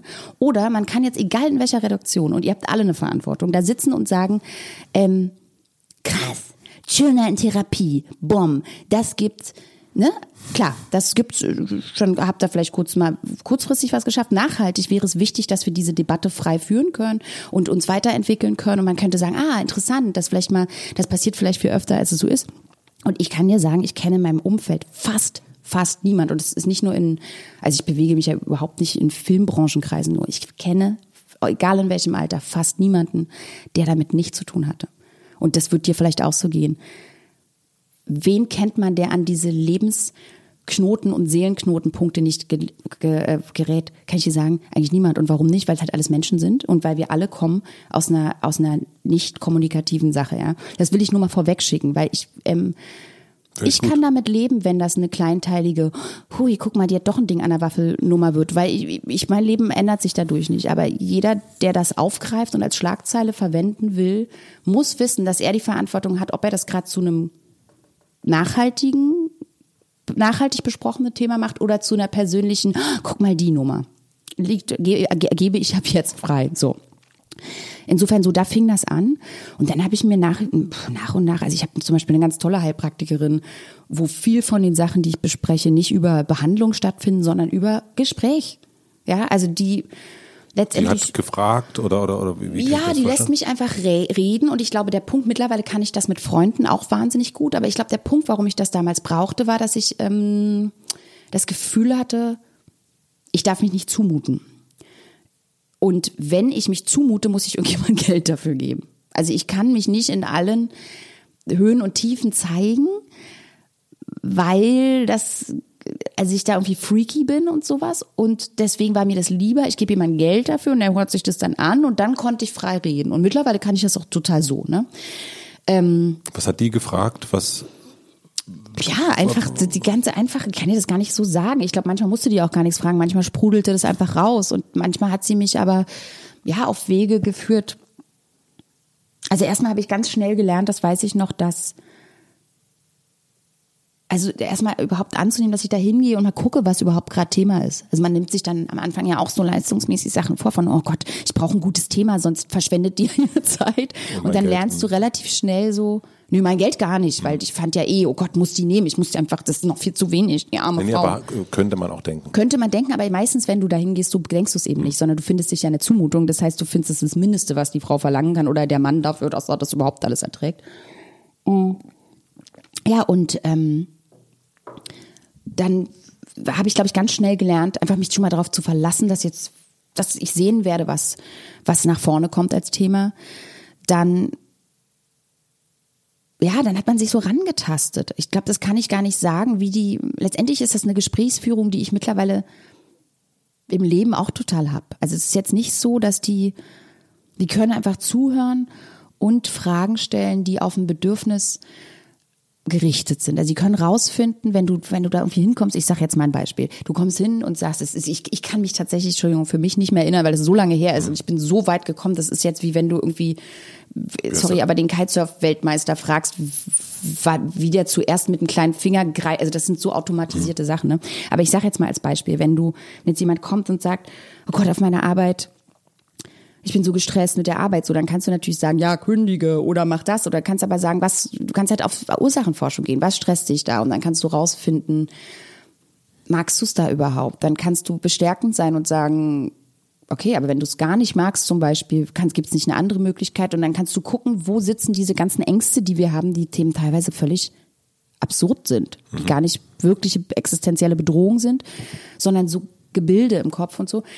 Geht es dann eher also, um Fragen oder geht es auch um, um, also jetzt bei dem Dorfältesten, wenn man da mal so ganz kurz hin, ähm, das, oder Rat heißt ja ganz oft, man geht irgendwie hin und holt sich eben jemand, ich sage, ich habe das und das und dann gibt mir jemand eine Antwort. Ist das eher ein Antwort geben oder ist das eher ein Fragen stellen? Also ich glaube, eine Antwort geben darf es überhaupt nicht sein. Also nicht in dem Sinne von, pass auf, ich erkläre dir das jetzt mal. Ich glaube, was es am meisten ist, ist ein Spiegeln dass man einfach da ist und, und sagt, krass, es ist viel los bei dir gerade. Und dann gibt's natürlich auch individuelle Sachen. Also es gibt Leute, die reagieren besser auf Fragen und es gibt Leute, die ähm, aber du kannst, also wenn Antworten heißt, jemanden einzuordnen oder dem zu sagen, was man hat oder die zu diagnostizieren, dann ist das für mich nicht wirklich, glaube ich, ein guter Therapeut. Also die meisten Sachen sind wirklich eher gemeinsam auf eine Forschung gehen und vor allen Dingen erstmal wertfrei da sein. Also wertfrei zuhören das können schon wenig Leute einfach zuhören und zu merken, okay, was, wie sieht denn der aus, wenn der jetzt das und das sagt, was schwingt denn in dem oder du siehst eigentlich, wenn du Leute gut beobachtest, extrem, wann die berührt sind. Mhm. Und wenn du berührt bist, weißt du, da sitzt ein Thema. So. Ja. Und, ähm, und ich glaube, es geht wirklich viel um Spiegeln und um, ich kann jetzt aber so genau gar nicht sagen, also es ist, ist schwer zu erklären. Was hast du ähm, dann gemacht? Also so, also oder meine, man geht dann äh, zu Mentoren oder Therapeuten oder Praktiker, wie auch immer. Das ist sozusagen, glaube ich, äh, Dorfältesten, mhm. Älteste. Ähm, und was hast du dann aktiv verändert, dass du, du hast ja jetzt ja, also da würde ich auf jeden Fall auch unbedingt noch drauf kommen wollen, äh, ein System erschaffen, was dir, was dich beschützt. Oh, bestenfalls. Wie meinst du beschützt? Na, be, äh, Aus diesen Leuten? Na, beschützt sozusagen, da nicht wieder reinzufallen. Und vor allen Dingen auch, wie so, du das ja. sagtest, äh, bei dir hat sich was verändert mit 25. Das heißt, wenn man was, wenn sich was ändert, dann hat man ja was verändert. Ja. Meistens. Und das würde ich gerne so, ich würde gerne wissen, was ist so, vielleicht kannst du es konkret sagen oder vielleicht gibt es ja. Ich habe, glaube ich, meine Einstellung zu mir extrem geändert, insofern, als dass ich mich einfach ernst nehme mittlerweile. Also, dass ich nicht mehr immer, früher war der erste Impuls und der, das schwappte dann noch Jahre nach, dass ich dachte, okay, wenn ich wütend bin, also dass ich mir alles negativ ausgelegt habe. Wenn ich wütend bin, bin ich hysterisch. Wenn ich und nicht habe vielleicht ernsthaft ein Problem, was woran kein anderer schuld sein muss, aber was mir immerhin ein freundlicher Erinnerungswinkstab ist an, hey, da irgendwas stimmt da gerade nicht, ja, sondern es war immer so, ich reg mich künstlich auf. Ähm, wenn ich traurig war, war ich dramatisch. Wenn ich ähm, ja, also ich habe es mir einfach, ich habe mir nicht über den Weg getraut, so. Und irgendwann habe ich gemerkt, ja, das gibt, aber wem soll ich denn sonst über den Weg trauen? So, und hab das, das, glaube ich, letztendlich ist das, das, was ich freigeschaltet habe, immer mehr. Und das fing an mit 25, dass ich gemerkt habe, langsam. Und das war ein langer Weg dann. Und dann aber irgendwann, ich finde, das fängt immer so ein bisschen an wie so eine graduelle Funktion und wird dann zu einer Exponentialkurve. Also wenn du die ersten steinigen Schritte weg hast, dann explodiert das komplett und wird auch toll. Also ich würde auch nicht sagen, dass ich fertig bin, im, also im Ansatz. Ich, das wird hoffentlich gehen, bis ich sterbe. Das ist für mich aber auch der ganze Gag am Leben, ne? dass man weiter wächst und so. Ähm, aber ja, ich kann dir das nicht sagen. Ich habe auf jeden Fall, ich glaube, der erste große Schritt war dieses, weil das war damals im, ach so, das war im Burnout tatsächlich mhm. dann. Ähm, einfach anzuerkennen, zum Beispiel, so mein Körper ich habe den, also ich muss besser zu mir sein, freundlicher sein. So, das geht so nicht. Ich habe mich fast zugrunde gerichtet und ich kann jetzt auch nicht sagen, okay, jetzt, also ich musste, ich war gezwungen, so massiv den Stöpsel zu ziehen. Ich musste sagen, ich habe mir erst zwei Monate freigenommen dachte, okay, jetzt kommst du wieder klar. Und ich kam noch nicht mehr in eine Entspannung, weil ich wusste, ich muss in zwei Monaten wieder fit. Es ging nichts, in mir war alles blockiert. Ich habe Situationen gehabt, wo ich in einer, irgendwo in einer Maske saß und hatte so einen Umhang um zum Schminken und habe gedacht, was ist denn hier los? Und habe mich hoch, dachte, es tropft irgendwas und habe hochgeguckt und wusste nicht, was los ist, bis ich gemerkt habe, ich weine. Aber also komplett automatisiert. Also es hatte gar keinen, ich merkte, hatte gar keinen Zusammenhang mehr zu. Also der Körper fing an, so absurde Sachen zu machen, dass ich dachte, oh, also erstmal macht einem das natürlich wahnsinnige Angst. Ich habe irgendwo am Tisch gesessen und gesungen. So, so vor mich hin. Wenn Leute sich unterhalten, wirklich so, also wirklich so völlig. Und das, ich habe das so viel gesehen bei Leuten. Ja, aber das ist natürlich, also das ist nicht eine lustige Sache, so ein Ding. Wenn du irgendwann merkst, jetzt übernimmt der Körper und sagt, pass auf, dir konnten wir nicht vertrauen, du führst hier keine richtigen Entscheidungen. Jetzt ist Polen offen, so jetzt wird hier, jetzt hat der Spaß ein Loch, so. Und das ähm, und diese allein schon dieses erste Ding, glaube ich, dass ich dann gezwungen war zu sagen, jetzt muss ich mal kurz einen Schluck Kaffee trinken, mm. dass ich dann gezwungen war, ich zu sagen, ich muss jetzt ein halbes Jahr Pause machen, weil ich sonst gar nicht anfangen kann zu entspannen. Und ich muss Sachen absagen, weil jetzt nicht mehr ist, oh mein Gott, aber was werden die Leute denken? Oder oh Gott, dann können die alle nicht und hin, sondern äh, gehe ich drauf oder nicht letztendlich, ja? Oder vielleicht, oder was passiert mit mir, oder werde ich verrückt oder so? Das war natürlich eine Riesenhilfestellung. Dass einmal so ein Ausrufezeichen im Raum stand, so, what's it gonna be? Machst jetzt, wolltest du noch ein bisschen irgendwie mal jetzt hier mitmachen in deinem Leben oder so? Und dann zu merken, es passiert nichts, keiner ist sauer auf dich, keine Projekte werden, es werden nicht Leute an Malaria sterben. Also so, das war erstmal, glaube ich, sehr wichtig zu merken, okay, ich mache jetzt das Undenkbare, ich nehme mir ein halbes Jahr frei. Und genau nichts ist passiert. Was, keiner hat mir das übel genommen. Die Leute waren, wenn sie es mitbekommen, haben eher freundlich. Und also es war, es ist kein Druck entstanden. Und das war erstmal eine ganz, ganz wichtige Message, zu merken, ey, ganz ehrlich, die Welt geht nicht unter so, ne? Und dann habe ich, das ist das, was sich so richtig geändert hat. Und das ist mir aber quasi geschenkt worden, ne? Durch diese massive, durch dieses, durch diese massive Dimension. Der Leidensdruck war so groß, dass ich das, was geändert werden musste, erstmal. Wie wenn du irgendwie ein Bein gebrochen hast, dann kannst du halt nächste Woche nicht mehr Marathon laufen. Und dann zu merken, okay, was ist denn der Marathon aber eigentlich für mich? Oder ist jetzt so wichtig? Oder wie oft mache ich den und so? Das war das erste große Ding, was passiert ist. Und dann habe ich mich da einfach immer weiter rangetastet, über Jahre. Das kann ich dir so genau gar nicht sagen. Einfach gemerkt, immer mehr Rücksprache gehalten mit, okay, was fühlt sich wann gut an? Wie, wem kann ich mich zumuten? Ausprobieren weiß ich nicht, ausprobieren, Leute mal anzurufen und zu sagen, mir geht's gut, aber ich weiß nicht warum. Also auch rechtzeitig, äh, mir geht's nicht gut, aber ich weiß nicht warum. Mir geht's gut, aber ich weiß nicht warum. Ist eigentlich auch mal ein guter Anruf. Mache ich auch. Den habe ich vorher immer gemacht. aber, aber dieses, ähm, ey, ich hab was, ich weiß nicht warum. Kannst mir mal bitte jetzt schon damit helfen, bevor ich das, bevor das total eskaliert. Ne? Aber es hat ja dann auch super krass mit Trauen zu tun. Total. Ja, ja und sich selber, es hat letztendlich damit zu tun, sich selber zuzumuten. Ja. Sich zu trauen, zu sagen, so, das bin ich, da können wir jetzt alle, müssen wir leider jetzt alle mit umgehen. Ist so. Und dann irgendwann auch an den Punkt zu kommen, an dem ich heute bin, nicht, da müssen wir leider mit umgehen, sondern ja, Welt. Guck mal, das bin ich. So, das ist der Punkt. Und das Irre ist ja, wie gesagt, was ich dann immer so krass finde, so kommen ja Kinder auf die Welt kein Kind kommt auf die Welt mit, oh, Entschuldigung, also außer du hast jetzt in der Schwangerschaft so krasse traumatische Erlebnisse oder so, weiß ich nicht, dass da eh schon, aber die meisten Kinder kommen auf die Welt mit, hoppla, hier komme ich, egal in welcher Temp in welchem Temperament die sind, aber die sind auf jeden Fall so, Leute, was was geht ab? So, wo verlieren wir das? Ne, das ist ja immer die Frage. Und eigentlich geht's nicht dahin, das erst zu erlernen, sondern sich das zurückzuerobern. Wir machen eine kleine Werbeunterbrechung. Wer meinen Podcast kennt und mich, der kann sich vorstellen, dass ich überhaupt keine Lust habe, mich mit Versicherungen auseinanderzusetzen. Und das Schöne ist, dass die Versicherung Nexible das ahnt und genauso sieht und darum einen Service anbietet, der tatsächlich unkompliziert ist und der, und das sieht man schon, wenn man sich die Webseite nexible.de anschaut, frisch und modern und nicht so versicherungsdeutsch daherkommt. Nexible ist der neue innovative Digitalanbieter für Versicherungen. Als erstes Produkt gibt es eine Autoversicherung, die Kunden einen individuellen Versicherungsschutz bietet, komplett online abgeschlossen und verwaltet werden kann. Wer jetzt kein Auto hat, dem sei gesagt, in den kommenden Monaten wird das Unternehmen noch weitere innovative Versicherungsprodukte vorstellen. Und weil Nexible und mit Vergnügen vorrangig eine gute Zeit schenken wollen, verlosen wir drei Stunden vergnügte Zeit für zwei Personen in Berlin, Hamburg, Köln und München in Wert von jeweils 200 Euro. Das heißt, wir von mit Vergnügen stellen euch ein Paket zusammen. Da könnten zum Beispiel Konzerttickets drin sein oder für eine Podcast-Show oder der Eintritt für ein tolles Bar oder ein Restaurant oder oder. Vertraut uns einfach, wir sind ja ein Stadtmagazin und lasst euch überraschen. Schaut auf nexible.de slash gute Zeit für alle Teilnehmerinfos. Ich packe den Link nochmal in die Shownotes und alle Infos. Und dann bin ich gespannt, was wir dazu geschickt bekommen. Vielen herzlichen Dank an Nexible und jetzt zurück zur Folge. Wie hast du deine Dorfältesten gefunden? Mm, über, über eigentlich dann immer über weitere Empfehlungen. Also ich habe mal erstens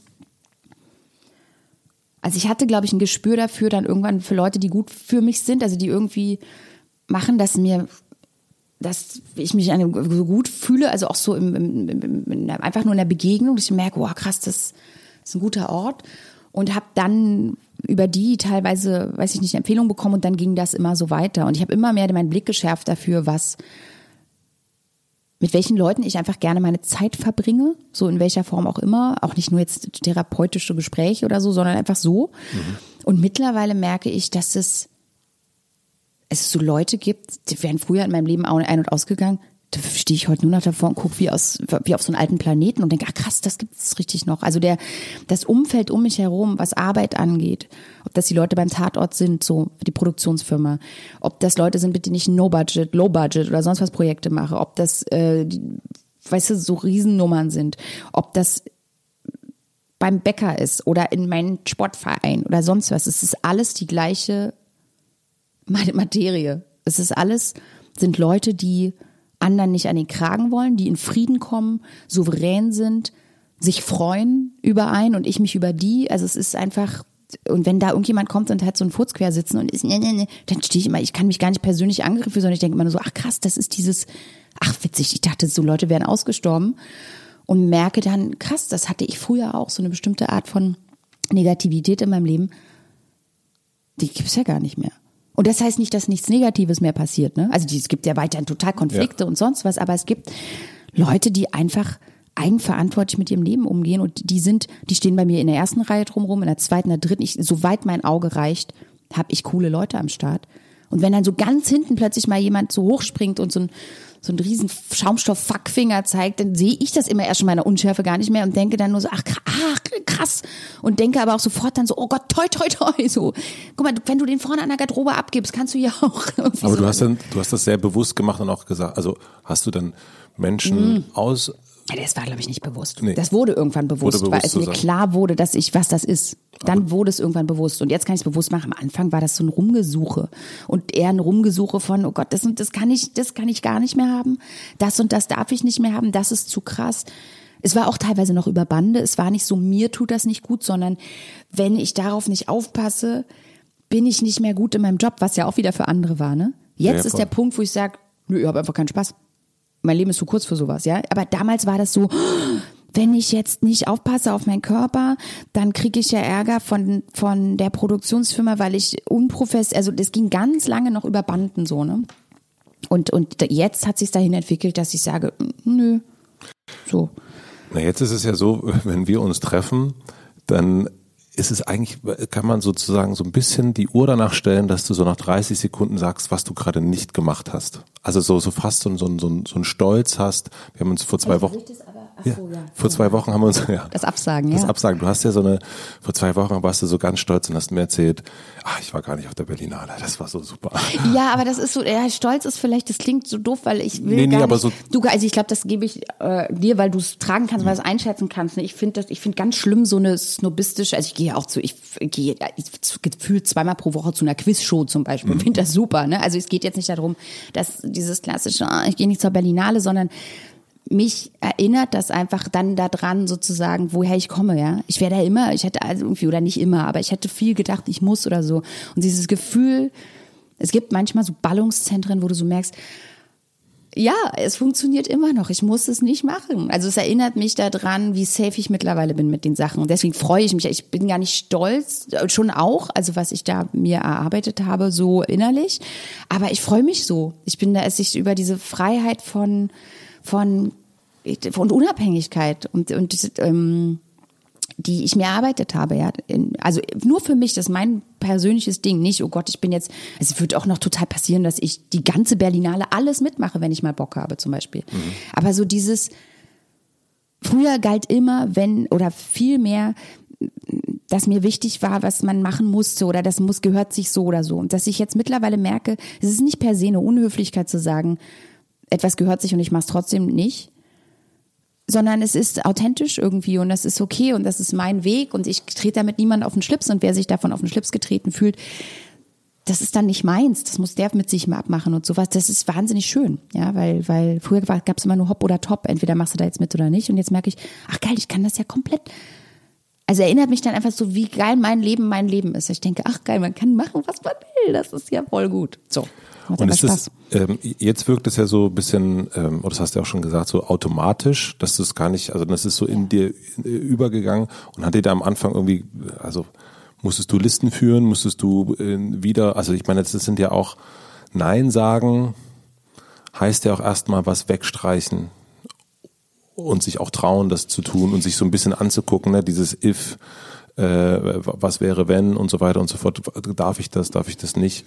Hast du da irgendwas gehabt? Wir hatten das erst mit dem Kalender, was du nicht mehr nötig hast, aber Also es gibt wirklich, ich merke, du versuchst konkrete Sachen. Das ist schwer zu sagen, weil ich glaube, dass es wirklich für jeden individuell ist. Es gibt eine Sache, die ich ganz früh gemacht habe, die komplett banal klingt, aber die mit der das super geil anfängt, sowas. Und die ist eine Übung, wenn man ähm, abends ins Bett geht, bei der man sich 14, also das ist jahrelang her, ne, dass ich das gemacht habe, aber das ist super. Das ist äh, und das ist auch jetzt wäre das was, wenn es mir richtig schlecht ginge oder so, was ich aus Spaß mal wieder machen würde, weil das das Denken so verändert.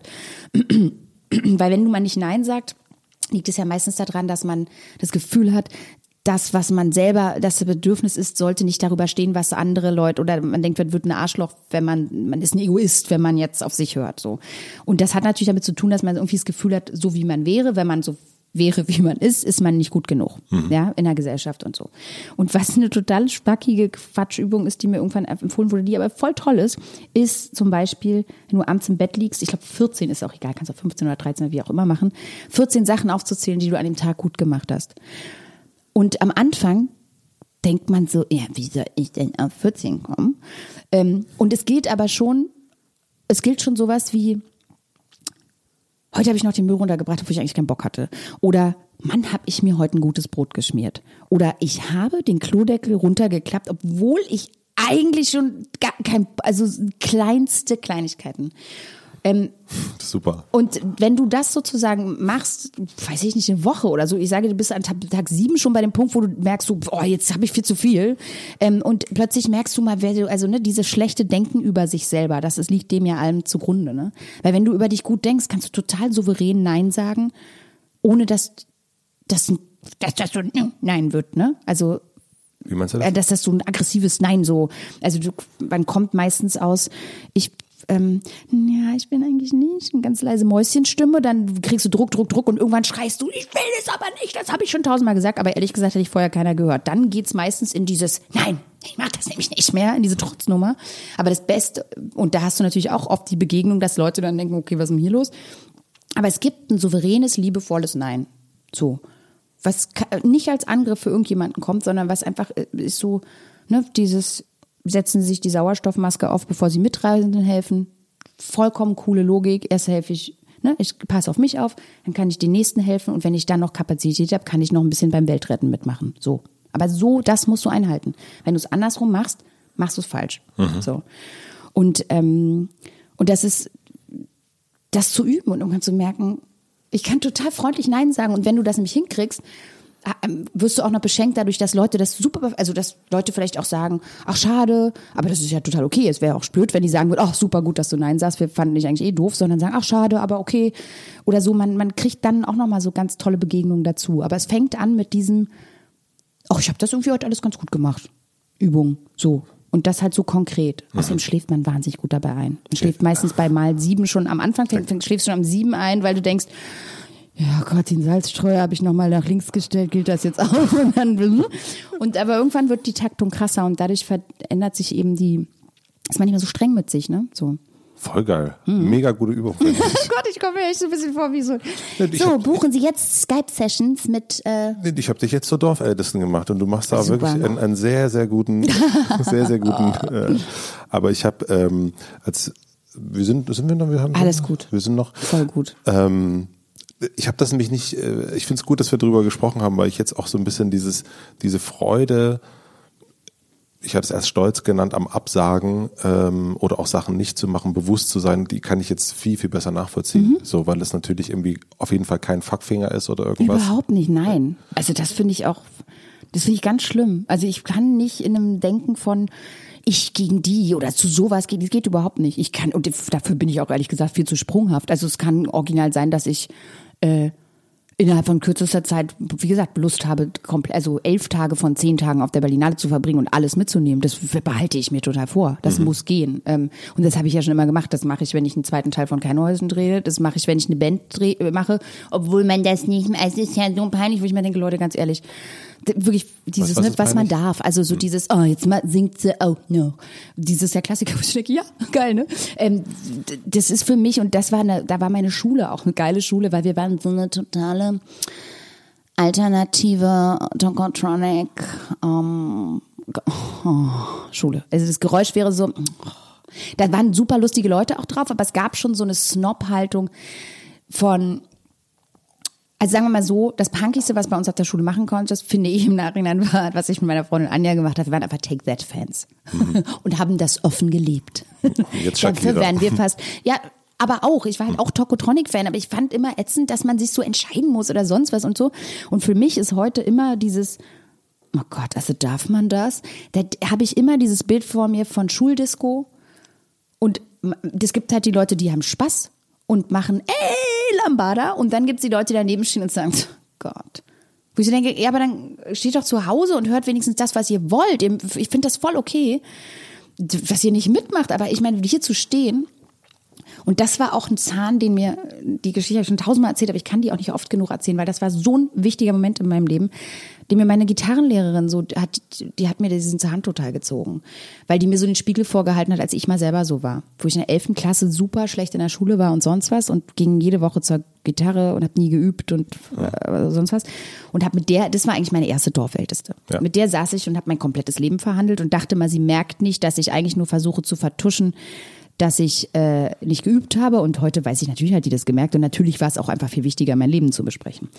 Und und irgendwann kam ich dann so an und war so, oh Gott, ey, Schule ist nervt voll, weil irgendwie, Mann, ey, und oh, ist boring und ich hab Bock und Hausaufgaben. Und dann sagte die irgendwann total cool, äh, ach so, ja cool, aber warum gehst du denn da hin? Dann würde ich, kannst du mal überlegen, ob du einfach abgehst? Dödüp. die Verantwortung für mein eigenes Leben kam wie ein weißer Hai auf mich zugeschwommen. Weil sie meinte so, ja, weil jetzt da so hingehen und irgendwie keinen Bock drauf haben und dann aber trotzdem bleiben sie auch wie auch so ein bisschen uncool. Ich weiß, dass sie dieses Wort sagt und die war eigentlich zu alt, das Wort uncool zu sagen. Aber wie sie es sagte, traf mich in meinem Stolz wie ein Pfeil und ich wusste, oh Gott, oh Gott, ich bin total uncool.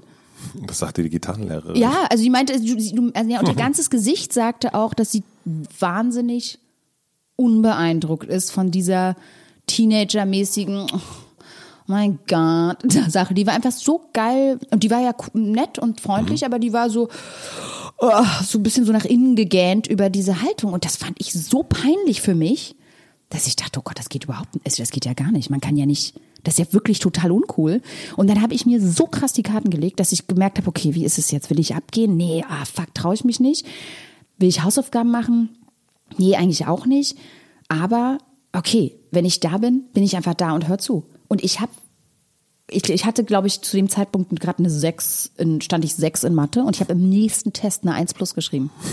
Weil ich mir so die Karten gelegt hatte und dachte, okay, ich weiß noch nicht, was ich mit dem Abi will, aber ich trau, bin halt nicht Hardliner-mäßig genug, um abzugehen. Aber jetzt hier zu sitzen, meine Zeit abzusitzen und zu wissen, dass meine Gitarrenlehrerin findet, ich bin uncool, das kann ich nicht aushalten. Und habe so gemerkt, okay, dann, und wie gesagt, Hausaufgaben nicht mein Ding, aber, äh, aber okay, ich, und das war wirklich der Punkt, wo sich das, wo ich wusste, ab jetzt, ich sitze nie wieder irgendwo rum, wo ich es scheiße finde. Und dieses Love it, change it or leave it Ding komplett.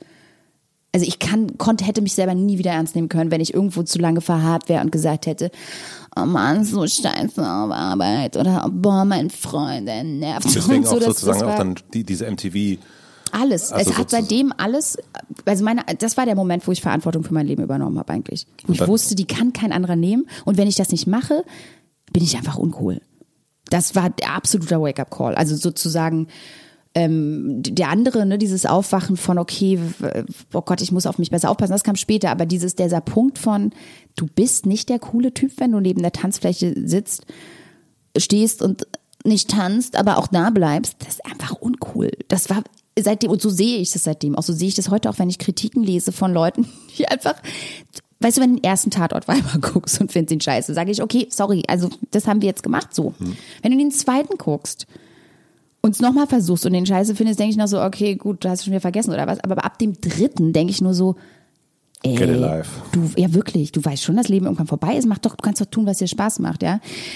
Also und so sehe ich, also und das meine ich gar nicht bösartig im Sinne von get life, sondern ich muss immer so ein bisschen lachen, weil ich so denke, ähm, du weißt schon, dass auf dem anderen Dancefloor irgendwie gerade die Sterne laufen, so, da, ich komme da nachher auch nochmal rüber, super cool, aber du musst, wenn du Shakira nicht magst, hier gerade nicht, das ist dir schon klar und du weißt, dass es 227 Kanäle gibt und dass alle das gerade über dich denken. Keiner denkt so, boah, wie cool ist der denn, der ist mega unabhängig und der hat so seine eigene Meinung, sondern alle denken so, äh, hast du kurz auf die große Uhr da geguckt, die da oben hängt und wo steht deine persönliche Lebenszeit? Die läuft, ne?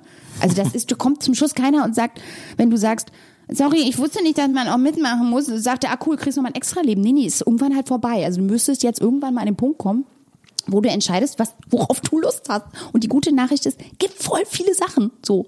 Aber das, so. das lebst du ja total vor. Also ich finde auch äh, in, in dem, was du machst, ne, das ist auf der einen Seite, das finde ich ja, es gibt ja ganz wenig, die das so wie du geschafft haben, einerseits wahnsinnig Tokotronic zu sein und aber dann auch wahnsinnig Shakira zu sein. Ne? So auf dem ähm, die, die Indie-Nora zu sein, Mhm. und der man aber auch nicht, also wo man denkt, ja, wieso jetzt kein Hasen und zwei Küken.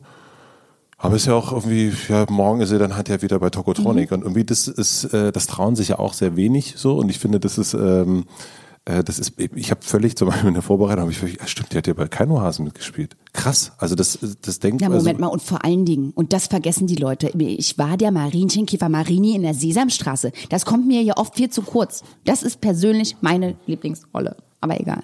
Du weißt, was ich meine, Ja. glaube ich. Ne? Aber das Ding ist, ich muss das präzisieren, weil vielleicht sehen wir es in der Öffentlichkeit nicht so viel, obwohl wir sehen es schon auch bei Leuten, aber so, aber ich sehe das im Leben bei ganz vielen Leuten. Und das nicht unbedingt bei Schauspielern jetzt nur oder sowas, aber ich sehe, diese Leute gibt's überall, wo du so denkst, warte mal ganz kurz, jetzt habe ich gerade gedacht, ich hab dich, also ich habe das nur, auch auf dem Land, äh, wo ich teilweise wohne, wo dann Leute einfach sind, die sind die krassten Hardcore-Mega-Bauarbeiter und dann ist aber Helene Fischer atemlos durch die Nacht, da heulen die halt. Und dann finden sie aber auch, wenn auf dem Dorffest Paul Kalkbrenner läuft, das auch so. Also die einfach sagen so, keine Ahnung, das Leben ist ein bunter Farbkasten, jeden Tag suche ich mir was Neues. Ich sehe das ganz viel. Liegt aber natürlich auch daran, dass ich mir so eine Leute immer mehr, wie das meine ich. Also ich kenne das nur so. Und das sind die Leute, von denen ich mich auch an, angezogen fühle, die eben nicht in irgendeinem festen Ding fahren, sondern die so aus der Spur gehopst sind. Gleichzeitig muss ich auch sagen, dieses in einem festen, auf einer festen Schiene fahren ist nichts, wo ich die Augen drüber rolle, weil das ist ein evolutionärer Imperativ. Ist so. Guck mal, wenn jeden Morgen in 25 Leute in der Höhle aufgewacht wären und 25 Leute hätten gesagt, so Leute, wollen wir heute alles neu machen, der Mai, heute machen wir mal ganz neu. Die sind halt ausgestorben alle. Diese Gruppenzusammenstellung ist ausgestorben, weil heute wollen wir mal gucken, ob der Säbelzahntiger kitzlig ist. Why not? Think out of the box. Boom, tot. Dieser Schrank der Evolution weg so. Das heißt, wir sind ein System, also ein Teil von uns allen trägt die Gruppe und das System mit und das ist auch total in Ordnung so. Und deswegen entstehen diese Szenen mit der Hase kommt seit 20 Jahren nach dem dritten Refrain, ist alles Wahnsinn, was wir machen. Also das ist nichts, wo ich denke, boah, sind sie Idioten, sondern ich denke, meine, meine menschlichen Mitfreunde, wie lustig, da ist wieder jemand kurz auf der Spur hängen geblieben und fährt immer wie so ein Roboter gegen die Wand gerade. Und dann muss ich nicht sagen, boah, was für ein idiotischer Roboter, sondern ich kann hingehen und sagen, hallo, guck, guck mal da, ein Vogel dann springen die meisten raus und finden das ganz schön. Das heißt, du musst da jetzt auch nicht so, also du kannst, du kommst mit diesem, die sind so und ich bin oder wir hier, du kommst, das hat mich schon immer genervt. Das nervt mich auch heute noch. Es nervt mich in der Polit Polit äh, Parteipolitik, dieses Abgrenzende. so, boah, ist das ein Idiot, weil oder so. Funktioniert für mich noch nie. Und so, und deswegen, deswegen äh, macht das einfach Spaß, sich gegenseitig dabei zu helfen, zu sagen, ah cool, wann wollen wir Gruppe sein, wann wollen wir, wann muss was laufen und wann traut man sich einfach mal kurz rauszuhopsen und zu sagen, ah cool, nochmal ne, mit besprechen, aber dann muss ich nicht im Krieg zu Leuten kommen und ich muss mich auch nicht aufdrängen. Ich kann nur irgendwann sagen, sag mal ganz kurz, du läufst jetzt seit einer Stunde gegen diese Wand immer mit dem Kopf, macht, hast du Spaß? Und wenn dann jemand sagt, Spaß, Spaß, was, als ob es um Spaß geht, und ich sage, ach so, doch, das geht, aber du kannst kurz Pause machen, so, dann kann ich dem ein Freund sein, weißt du, das haben mit mir auch Leute gemacht. Ich bin auch dieser Roboter gewesen. So, und darum geht's nur, dass man sich gegenseitig hilft und sagt, wir haben diese Mauer, ne, wir hatten das irgendwann mal beschlossen. Wir haben jetzt gemerkt, wir haben doch, wir haben auf der anderen Seite schon wieder ein Hammerloch gemacht. Du könntest jetzt theoretisch kurz Kaffeepause machen. Ach so, okay, okay. So, das ist doch das, wie man sich so hilft, ne?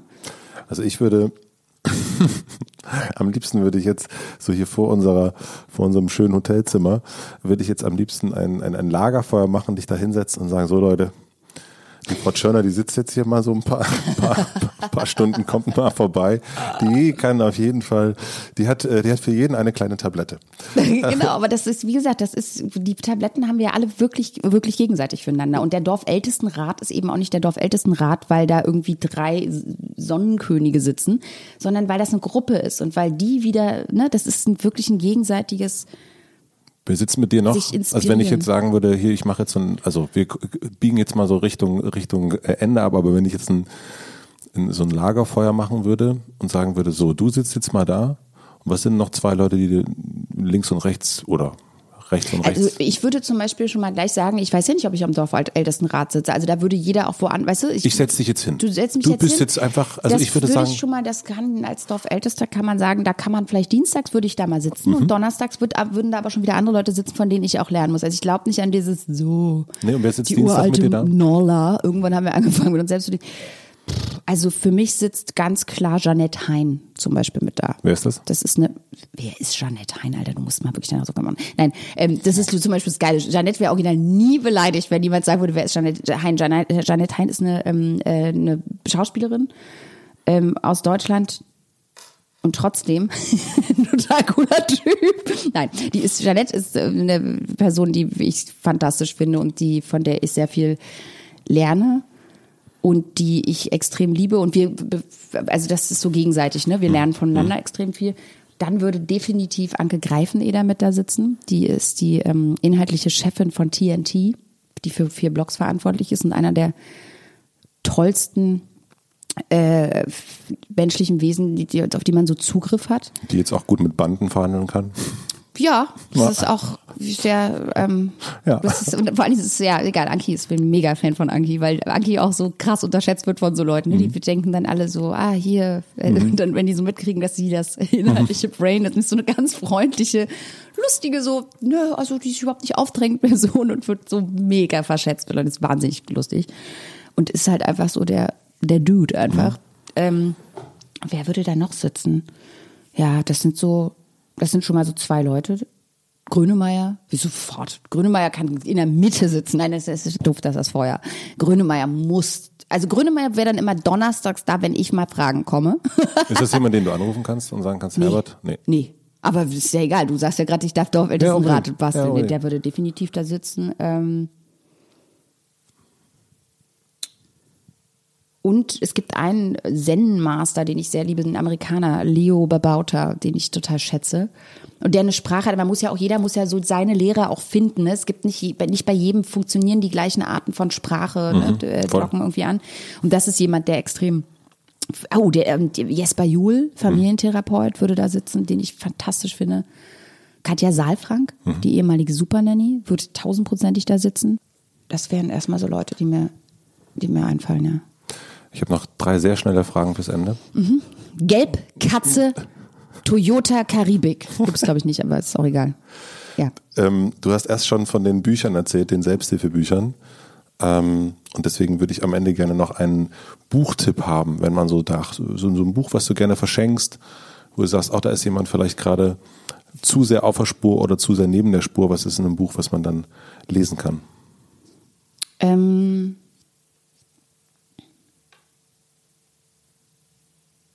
Hm.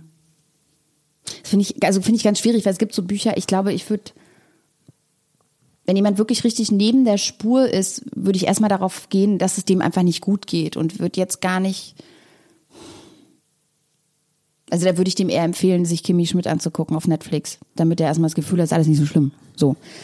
Ähm, was ich sehr liebe, ist tatsächlich Nein aus Liebe von Jesper Juhl. Ähm, das ist, glaube ich, also das wäre jemand, von dem ich verschenken würde. Oh, und oh Gott, wer auf jeden Fall noch an dem Feuer sitzen muss und der definitiv, von dem ich alle Bücher verschenken würde, sofort, ist Alain de Botton. Mhm. Der, ähm, das ist, also ohne den geht das alles überhaupt gar nicht, klar. Gründer der äh, Schule des Lebens, School of Life hat er gemacht auch, ne? Genau, ja. genau. Und ist ja immer noch, also das ist, das ist, also da, da habe ich mich mein ganzes Leben lang gefragt, warum es sowas nicht gibt und bin wahnsinnig froh, dass das jetzt gecovert ist. So, also das, das, das finde ich fantastisch. Ähm, und die, von dem würde ich zum Beispiel Bücher verschenken, verschiedene. Mhm. Also je nach Thema. Hast du so eins, was dir, was dir so. Boah, ganz ehrlich, da kannst du eigentlich reingreifen und hast einfach ne, einen Zugewinn. Aber ich glaube so, ähm, das kommt dann darauf an, wie weit jemand schon im Prozess ist. Also wenn du, wenn jemand sich zum ersten Mal mit bestimmten Sachen beschäftigt, würde ich dem, glaube ich, nicht der Lauf der Liebe schenken, weil das den einfach total runterzieht, sondern würde, ne, vielleicht da erstmal einen Podcast mit dem empfehlen und sowas, aber ähm, ja, also so, der aber eigentlich alles von Alain de Botton, Kracher, ähm, erst bei Jule Kracher. Und ansonsten lass mich, ach so, und ansonsten, wenn man einfach nur Bock hat, Spaß zu haben, ja sowieso immer alles von Wolf Haas. Mhm, ja. einfach mal für. Brennergrimmis. Genau, sehr, sehr Brennergrimmis, das ist doch immer schon super. Aber ich bin wirklich in fiktionalen Büchern empfehlen nicht besonders gut, weil ich einfach immer so eine Sachen lese und mich das so, und die fiktionalen Sachen, oder, oder Sachen, die so dieses fiktionale Zentrum auch eher triggern bei mir, die laufen dann auf meinem Nuri, Nuri Lebens Netflix ab. Ähm, was lernst du gerade, was du noch nicht so gut kannst? Ähm, also ich lerne gerade was, was ich noch nicht gut genug kann, aber schon ganz gut kann. Das ist der Umgang mit reflektieren in bestimmten, also ich bin da relativ gut drin, aber ich bilde mich da gerade in einer bestimmten Art weiter und aus. Mhm. Wie sage ich dir Bescheid, wenn es fertig ist? Ähm, Sieht aber schon ganz gut aus, was ich gesehen habe. Ja. ähm, ich glaube, ich glaube, was ich ähm, doch, weißt du was, noch weit, also ich, da bin ich schon relativ gut drin, aber in Themen, in denen es mir, in denen es mir wichtig ist, ähm, während ich darüber rede, nicht komplett auszubrennen schon. Also im Sinne von, ich werde, du siehst das ja, ich bin jetzt ein ganz anderer Mensch, als als ich reinkam. Ich auch. Und, und bin dann auch so, also da vielleicht nochmal zwei, drei Atmer mehr einzubauen, wäre jetzt mal so ein Tagesziel zum Beispiel. Ach, ich finde das gut. Und außerdem ähm, äh, äh, Hackbraten. Und naja. Und die allerletzte Frage, ich habe eine sehr, sehr große Plakatwand für dich. Das ist immer die letzte Frage. Und da, ähm, die ist am Alexanderplatz, die Plakatwand, können wir uns vorstellen. Und da steht ein Satz oder ein Wort von dir drauf. Und du darfst entscheiden, was da drauf steht für eine Woche sichtbar. Ja, bestes Satz aller Zeiten. Meine Damen und Herren, Sie stehen nicht im Stau, Sie sind der Stau. Ist der von dir? Nee, der ist von, ich weiß nicht, das war irgendein Schild, was wir mal als Familie gesehen haben und dann fanden wir so zutreffend, dass der sich seitdem als ähm, Mega gut. als das ist so ein bisschen das, das kommt da kommt man weit wenn man den durchdrungen hat kommt man in vielen Situationen verbieten sich dann bestimmte Sachen von selbst und dann das das ist ähm, steht ja. der irgendwo bei dir zu Hause auch nee der steht der steht geschrieben in meinem Herzen in so einer, in so einer gotischen grade, Schrift, die Ich überlege gerade, ob ich dir das, also ich finde ja so Motivationssprüche in Büros ganz schlimm, aber ich überlege dir ganz, wir haben so eine weiße Wand ja. und das ist echt ein mega Das ist schon ganz dafür. gut, ne? Ich weiß nicht wirklich nicht mehr, woher der kam, aber der bringt Sachen so auf den Punkt. Super das geil. Ist, ähm, ja, Liebe Dorfälteste, vielen herzlichen Dank. oh Gott, hör auf, du. Ja, ähm, du, da nicht für, wenn du mal wieder ein Problem hast. Ich habe wirklich hier so. Immer ich hab, dienstags. Ich habe so drei Zettel voll, ne? Und ich habe, glaube ich, wirklich, also zwei Fragen davon gestellt. Also. Weil ich aber auch durchgelabert habe. Weißt du noch, wie du damals gesagt hast beim Podcast, da kann man sich ein bisschen Zeit nehmen. Und ich in einem stillen Kämmerchen in meinem Gehirn dachte. Problem. toi, toi, toi. Für uns alle. Ja. Vielen Dank. Danke dir. Tschüss. Tschüss. Vielen herzlichen Dank fürs Zuhören. Vielen herzlichen Dank an Nextable und an Heinigen für den Support und auch an Jan Köppen für die Musik. Und wie immer gibt es am Ende einen kleinen Podcast-Tipp zum Weiterhören. Und heute gibt es zwei Podcast-Tipps. Wir sprechen ja im Gespräch über Katja Saalfrank und mit Katja Saalfrank habe ich einen Podcast. Familienrat nennt sich der Podcast und da sprechen Katja und ich über Beziehungen zu Kindern. Ich frage Katja eure Fragen. Manchmal hake ich da noch mal ein bisschen nach und Katja beantwortet diese Fragen. Und dann gibt es noch einen zweiten Podcast, apropos Fragen. Und zwar hat der ehemalige Podcast-Gast Paul Ripke, lebend in Kalifornien, jetzt auch einen eigenen Podcast, also den zweiten. Er hat ja schon einen mit Joko Winterscheid, jetzt hat er einen ganz, ganz, ganz, ganz eigenen, der nennt sich Better Call Paul. Super Name. Und da kann man einfach anrufen, bei WhatsApp, glaube ich, geht das und seine Fragen schicken, eure Fragen schicken. Das Ganze ist allerdings auf Englisch, weil Paul international berühmt ist. Und äh, ich kann aber sagen, ich habe, als ich in Kalifornien war, sehr oft Paul angerufen und hatte irgendwelche Fragen zu ganz verschiedenen Themen. Und ich kann sagen, der Typ hat auf jede Frage eine Antwort. Also hört da unbedingt mal rein. Better Call Paul. Überall da, wo es Podcasts gibt, schickt ihm Fragen. Da freut er sich sehr drüber, das weiß ich. Und dann würde ich sagen, wir hören uns hier wieder in einer Woche. Und ich versuche das jetzt nämlich gerade, dass ich jede Woche Mittwoch einen neuen Podcast veröffentliche. Habe ich mir vorgenommen für dieses Jahr. Mal gucken, ob ich es schaffe. Noch sieht es ganz gut aus. Vielen herzlichen Dank fürs Zuhören und bis nächste Woche. Tschüss.